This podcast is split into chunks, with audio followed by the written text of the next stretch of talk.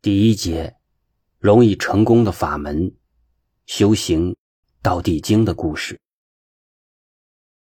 佛教我们先修出入息，再修到明心见性，成佛，证阿罗汉果，连带身体也变化了，叫做极身成佛。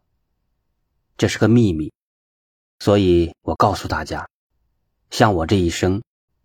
不敢说世界上这些通通学过了，但几乎差不多学遍了。回过头来一看，原来这么多的法门都是从佛所讲的变出来的。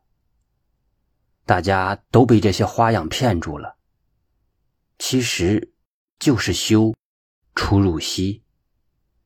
所以最近这几年，我叫你们。看三国以后，也就是东西晋这个阶段所翻译的佛经，除《亳州三昧经》《安波守义经》以外，还有讲修行很重要的一本《修行道地经》。这本经是当时最初步、比较具体的翻译。可是我当年看《大藏经》的时候，把它忽略过去了，所以后来非常的忏悔，因为书读多了，有的时候会被文字困住。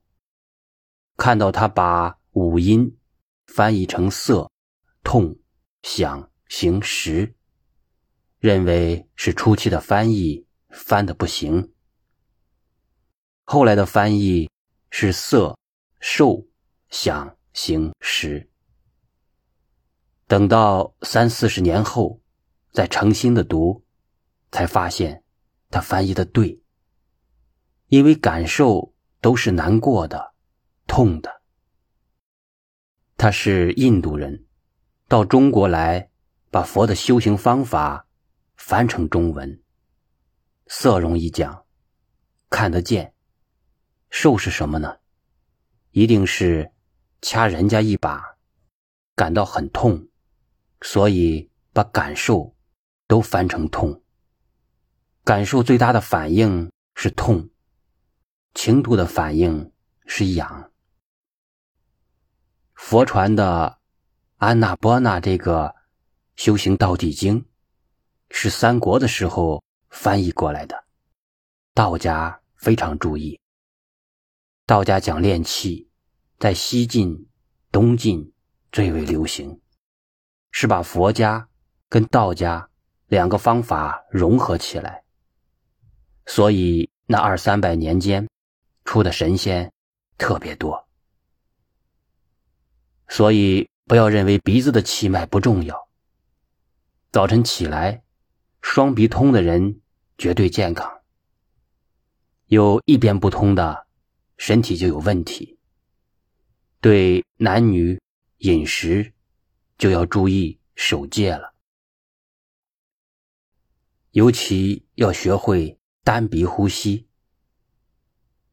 右鼻的呼吸进来，从右脉下去，管大肠系统；左鼻的呼吸，管荷尔蒙，也就是内分泌，或者男女经的那个系统，尤其是左边。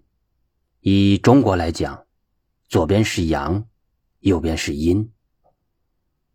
还不止如此，你两鼻气脉通了以后，如果去买房子时，到一个环境，进入房子内，一闻有怪味、怪气，就知道风水不好，有点邪门的，这个房子就不要了。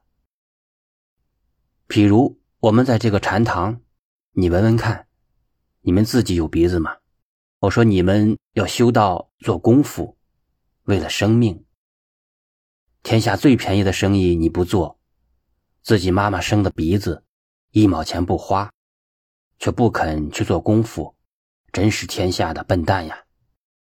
我们普通活了几十年，只晓得白天活着，夜里睡觉，呼吸。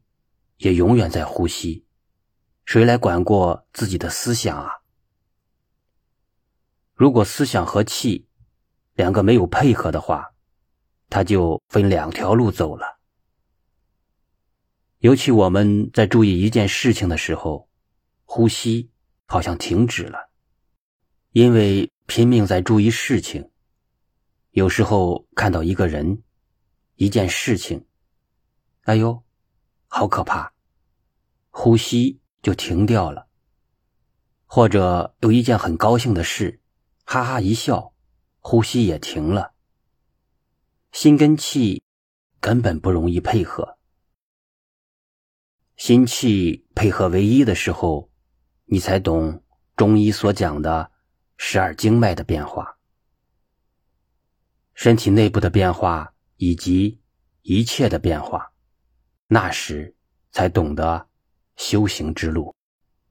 所以，对于气的认识非常的重要。